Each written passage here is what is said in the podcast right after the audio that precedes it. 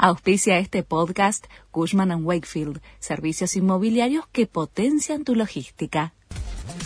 La Nación presenta los títulos de la tarde del lunes 1 de agosto de 2022.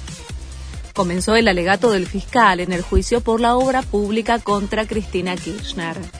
Diego Luciani acusó a la vicepresidenta y a su marido de haber instalado una de las maniobras más extraordinarias de corrupción que se hayan desarrollado en el país.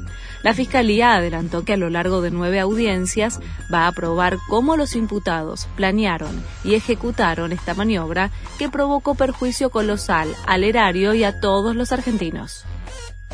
El dólar blue profundiza la tendencia a la baja mientras se esperan definiciones del designado ministro de Economía, Desarrollo y Agricultura, Sergio Massa, el dólar paralelo cae 15 pesos respecto al cierre del viernes y se consigue a 281 pesos en las cuevas de la City porteña.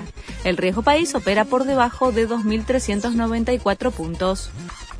El gobierno extendió la inscripción para no perder los subsidios a las tarifas de luz y gas. El plazo vencía este domingo, pero la Secretaría de Energía informó que la inscripción seguirá abierta para aquellos que no pudieron realizar el trámite. En la ANSES, los turnos presenciales llegan hasta el 12 de agosto.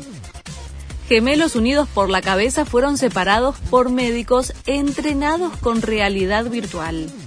Los chicos de tres años nacieron en Brasil y fueron intervenidos en el Reino Unido, donde se están recuperando bien. La cirugía demandó 27 horas y 100 profesionales. Fue la separación más compleja realizada hasta el momento. Bombazo en la Fórmula 1. Fernando Alonso ya tiene nuevo equipo para seguir en la máxima categoría en 2023. Se anunció el traspaso a Aston Martin. Esta será la sexta escudería del piloto español bicampeón mundial. Este fue el resumen de Noticias de la Nación.